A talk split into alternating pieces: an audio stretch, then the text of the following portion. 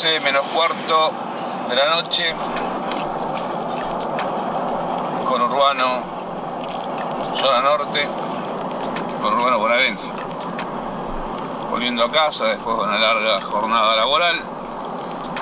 Hoy salí tempranito, seis y media salgo de casa, ahora estoy a unos 10 minutos, ya casi llegando. Larga jornadita. Eh, yo no sé qué pensar a la muchachada, pero me parece que, que es un buen momento para un nuevo episodio de No es nada. Todo relacionado No es nada ten un 20% de fantasía. Non aceptamos queixas.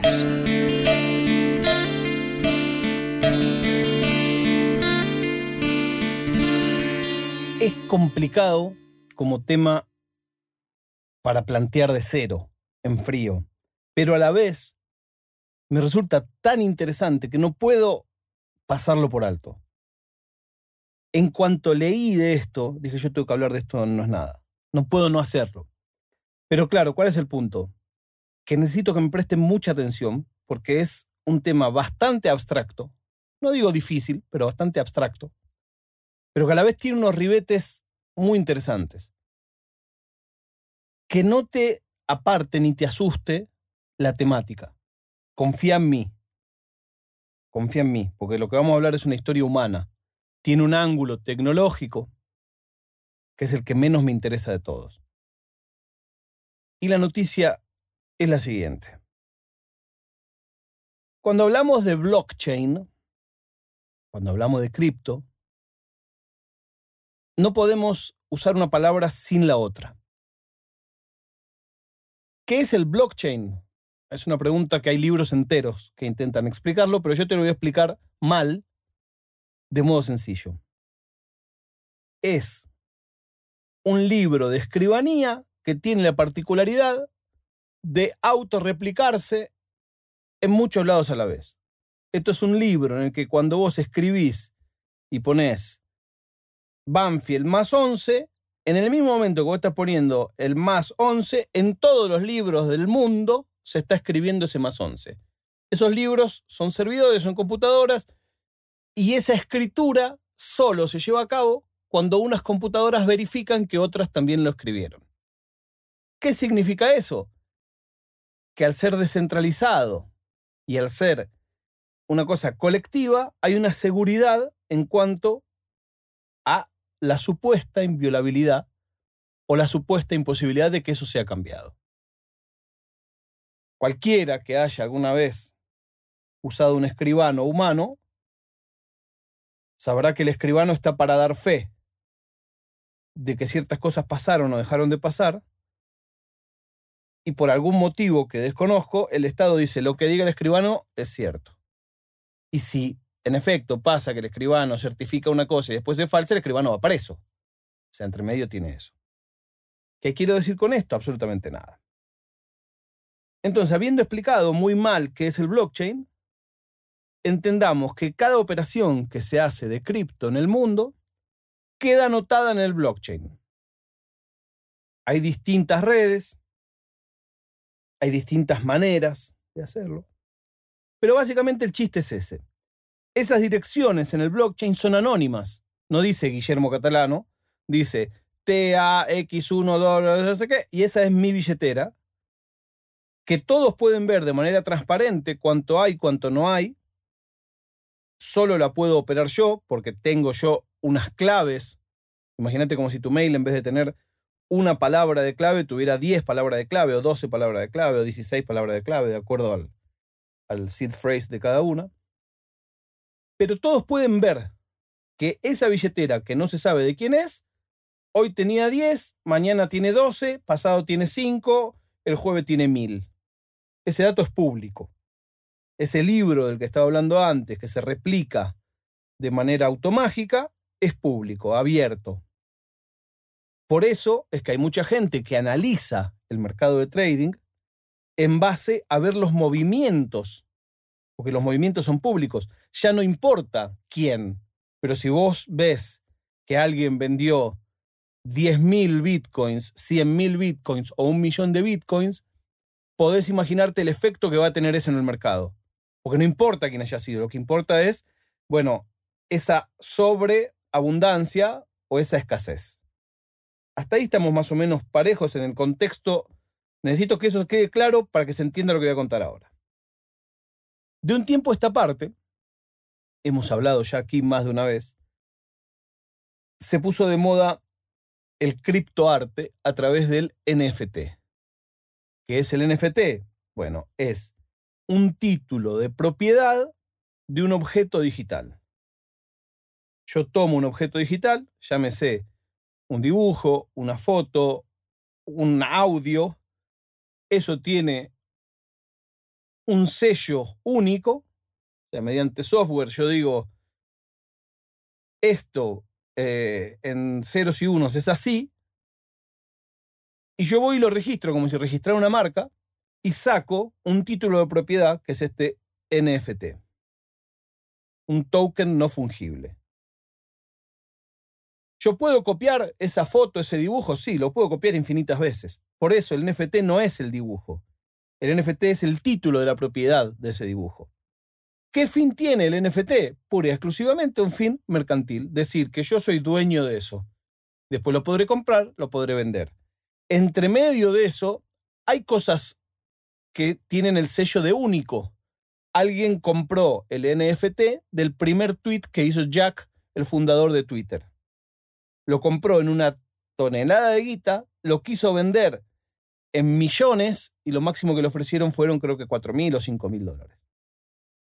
Bueno, aclarado todo este marco teórico, hay distintos ecosistemas, algo así como si fuera, imagínate como si fueran las distintas bandas de radio. Todo es radio, pero la M es, la M y la FM es FM. Una radio FM no puede transmitir en AM, una radio AM no puede transmitir en FM. Ponele que dentro del mundo cripto, todo es cripto, pero hay distintos, distintas redes. Entonces vos podés mover tus cosas en determinada red. Después existen unos puentes de una red a la otra, pero básicamente las distintas redes compiten entre sí porque en definitiva se trata de juntar dinero en una misma red. Cuanto más poderosa sea esa misma red, más respaldo tiene la criptomoneda de esa misma red, más liquidez hay, más vale. Con todo esto aclarado, cuando salen los NFT, lo que pasó y lo que se estira en el mercado es que yo salgo y digo, miren señores, voy a hacer la colección de los NFT de los jugadores de truco pícaros. Entonces cuento, voy a hacer todos unos dibujos de unos jugadores de truco que tienen distintos atributos. Hay uno que tendrá eh, un parche en el ojo, hay otro que tendrá en la mano una carta, en algunos casos esa carta será un 4 de copa, en otro caso esa carta será el as de espada o el as de basto, y por supuesto, cuanto más raros sean, más caros son. Básicamente es como las figuritas o los cromos para quienes están en España. Funciona un poco así. Yo anuncio ese lanzamiento, abro una lista que se llama la White List, donde digo, quienes precompren mis NFT, los van a pagar 0,005 de Bitcoin. En realidad se hace con otras monedas, pero vamos a explicarlo para que se entienda más fácil con Bitcoin. 0,005 de Bitcoin. Miren que después, una vez que esto salga a la venta, lo van a poder vender por un Bitcoin cada uno. Así es más o menos como funciona el mercado NFT, el mundo NFT. Se trata de crear expectativa, se trata de crear escasez, se trata de crear básicamente la idea de que precomprar porque esto, número uno, se va a agotar, número dos, lo vas a poder vender por mucho más de lo que lo compraste. Siempre cuando hablamos de cripto tenemos que acordarnos que vos no le vendés a la banca, vos le vendés a otro como vos que cree que está haciendo un negocio redondo comprándote algo que cree que va a subir y vos estás vendiendo algo que crees que va a bajar. Siempre cuando hablamos de trading de cripto estamos hablando de eso. Son figuritas que cambiamos entre nosotros. No hay una banca, no es contra la banca. La banca, en el caso del cripto, lo que hace es que te va comiendo una comisión en cada operación y ese es el negocio de los exchange. Bueno, los whitelist de las cosas exitosas se agotan instantáneo. Hay más gente que quiere comprar los NFT de los monos del Board Ape Judge Club que la cantidad de NFTs que hay de esos monos. Eso hace que la gente se mate por entrar al whitelist, es como digo una preventa, porque te aseguras una ganancia casi instantánea. Hay mucha gente que entra en el whitelist, ves que te salió, como quien abre un paquete de cromo de figuritas, y al toque salís y vendés. Multiplicas por 2, por 3, por 5. Muchas veces pasa que se especula que tal colección va a ser un éxito total, vos te metes en el whitelist, precomprás y después termina el plazo del whitelist y no se vendieron todos. Entonces ya no solo lo vas a vender más caro, sino que vas a tener que aguantarlo un tiempo largo, porque lo más probable que del día 1 el precio se vaya abajo de lo que salió en el whitelist. ¿Hasta ahí estamos? Espero que hayas dicho que sí o que hayas movido la cabeza de arriba para abajo. Bueno, ¿cuál es la noticia por la que prendí hace 10 minutos este grabador y todavía no conté? Esta semana veo un tweet de un chabón que se hace llamar Sherlock Holmes de Terra. Terra es uno de los ecosistemas, particularmente es un ecosistema en el que yo me moví bastante el año pasado, ahora estoy un poco eh, afuera de ese ecosistema. Es un ecosistema de cripto, interesante, nacido en Surcorea y que tiene una pata fuerte en NFT. Como les digo, cada ecosistema tiene también su versión NFT. Por ejemplo, los Geeksolotls, que es una colección muy linda, tengo un amigo que es parte del equipo artístico de eso, son de Solana. Esos están ahora saliendo a la venta, por ejemplo. Si yo creo que quien lo compre va a ganar dinero, no lo sé. Lo que sí creo es que en el caso de los Geeksolotls, a diferencia de un montón de otras colecciones, realmente el trabajo artístico es hermoso. ¿De qué te sirve tener un original de eso? Bueno, eso ya lo sabrás vos.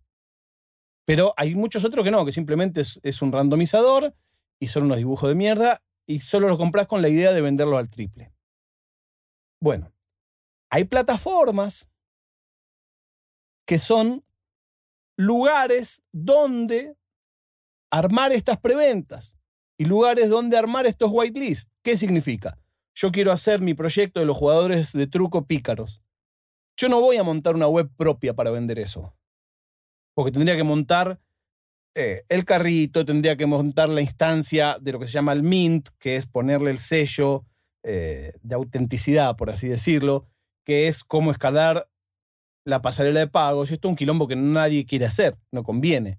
Entonces, hay webs, ponele, como si fuera eBay, como si fuera Mercado Libre, como si fuera Amazon, ponele, es un ejemplo muy burdo el que estoy dando, que es un marketplace de NFT. O sea, vos como creador de NFT decís, miren, yo quiero eh, poner acá la preventa de mi proyecto, los tipos te cobran una comisión y ellos se encargan de procesar todo eso.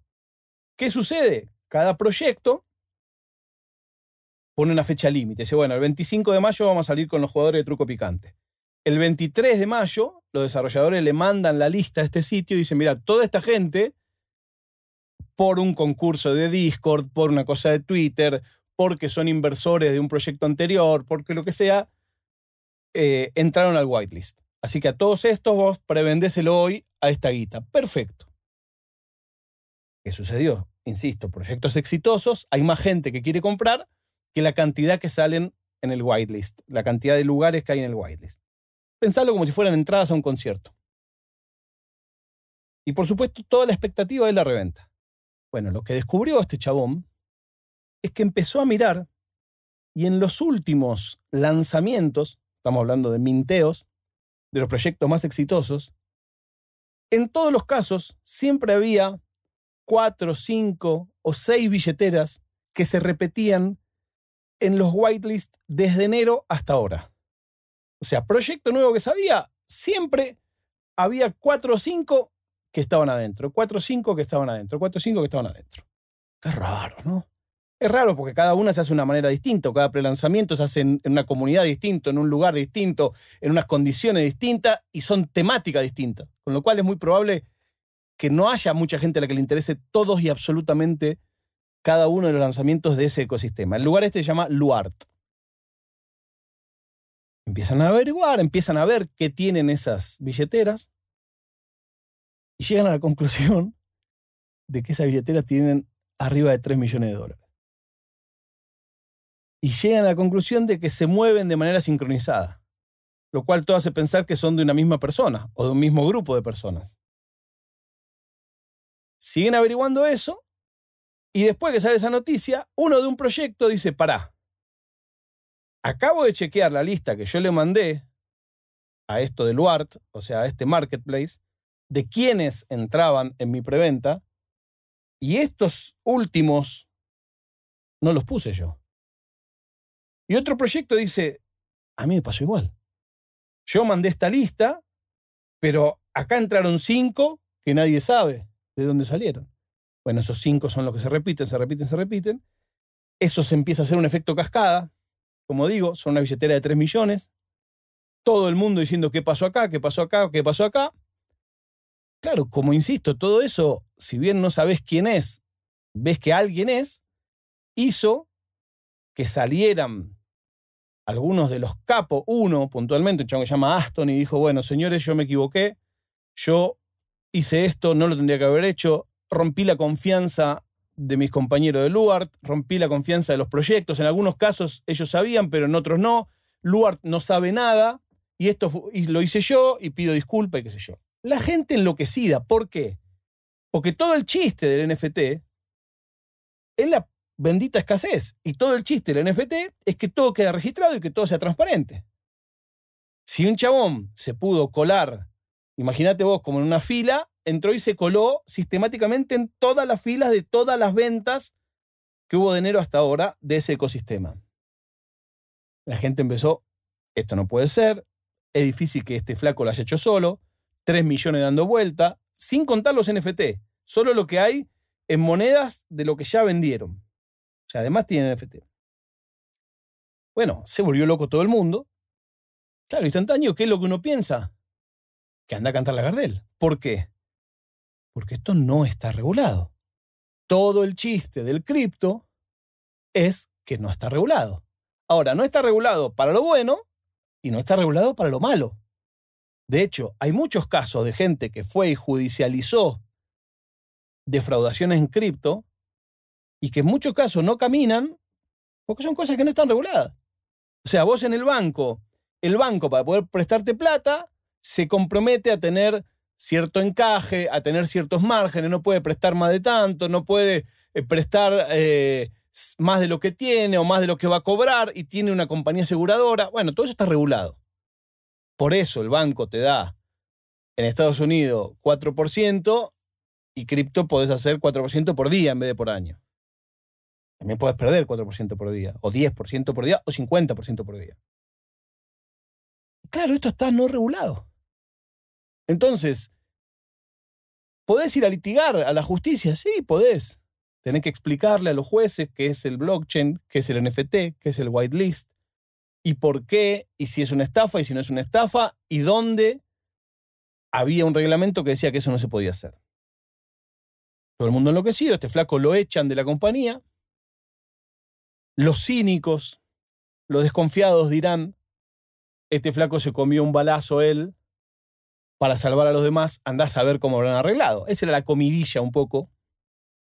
Entre medio, Luart, este marketplace, tiene su propia moneda. O sea, todos estos proyectos, cada uno, además de todo, tiene su moneda. El marketplace tiene su moneda. Cayó como mierda al río, como te imaginarás. Porque toda la gracia es la seguridad de eso la transparencia de eso. La, la no fungibilidad. Ese es todo el chiste. La no fungibilidad. La seguridad. Que no sea algo que cualquiera pueda discrecionalmente ir y toquetear. Bueno, es lo que hicieron. En estas últimas horas salió otro chabón que se llama Alex Suvorov con un tuit que dice al mediodía de hoy. Confirmo que usé múltiples billeteras de blockchain, interactué con los smart contracts del Launchpad de este marketplace de lanzamientos y lo hice de manera directa sin la aplicación del Launchpad. ¿Qué significa esto? En términos vulgares y mundanos, en vez de hacer la fila, se metió por una puerta de atrás. Que él tenía la llave porque trabajaba ahí. Y así fue que mintié 156 NFT. 54 Gravy Cats, 21 Lunita, 25 Skeleton Punks, 30 Silent Solos, 9 Rect Wolf y 17 Luna Shield. Entiendo que traicioné la credibilidad de las comunidades de Luar, de Luna. Esto es terrible lo que hizo. Pido disculpas, no sé qué, y voy a hablar con ellos a ver cómo lo devuelvo. Eh, y me han despedido. Y le paso mi responsabilidad de nuevo al nuevo CTO. Abrieron la caja de Pandora. Yo te lo digo, entiendo que esto es una cosa que le va a interesar a poca gente, pero en algún punto y salvando las enormes distancias, son los Panama Papers. O sea, se confirmó algo que mucha gente sospechaba y que toda la gracia de este mundo era que eso no pudiera pasar. Bueno, pues en un ecosistema pasó. En un ecosistema muy lindo, que es el de Terra, que a mí me gusta mucho, que yo confío en ese ecosistema. Pero claro, obviamente esto de Luart, olvídate. Este es un, un launchpad, un marketplace que Val muere. O sea, es irremontable. Ya tenés dos tipos de los directivos que los dos dijeron metimos la mano en la lata. También después me impresionó otra cosa. A partir de esto empezaron una, una guerra y unas peleas infinitas. Y salió uno a contar. Mirá, cuando nosotros hicimos esta colección de NFT, había un chabón que era parte de la comunidad y que era muy entusiasta, que escribía siempre. Y un día le dije, che, ¿no querés sumarte? Sí, me dice, me voy a sumar, me puedo sumar como moderador, no quiero nada, yo lo hago por amor al proyecto. Corte A tres meses después, el chabón diciendo, yo creo que me tendrían que dar como mínimo 50 mil dólares por lo que yo hice. No, que sí, que no, que sí, que no, que sí, que no. Le ofrecen 30 mil, agarra los 30 mil, a las dos semanas pide otros 50, le dicen que no, y el pibe empieza a decir que la comunidad la armó él, que toda la comunidad es de él, y que no le va a quedar otra que, que comentarlo en la comunidad. Dicen que no, que cómo puede ser. Corte A. El flaco se queda con todo. Los propios desarrolladores mueven la guita, porque dice acá se va a armar, mueven la guita entre gallo y medianoche a otra billetera, el chabón se vuelve loco, los bloquea, los saca la mierda del proyecto, y hoy el proyecto es de él, esa otra guita quedó en un limbo, y nadie sabe qué va a hacer. 300 mil dólares ahí dando vuelta ahí. Pibe de 22 años, 23 años, 18 años. Es muy loco lo que está pasando en ese mundo. es un mundo que yo me interesa mirar. No tengo ningún NFT al día de hoy. Me interesa mucho, realmente es un tema que me interesa mucho. Y, que voy a seguir, voy a seguir. Bueno, les quería contar esto. Perdón que se hizo un poco largo. Y les quiero agradecer por la paciencia y por la comprensión de saber que hablemos de fútbol o hablemos de cripto, al final no es nada.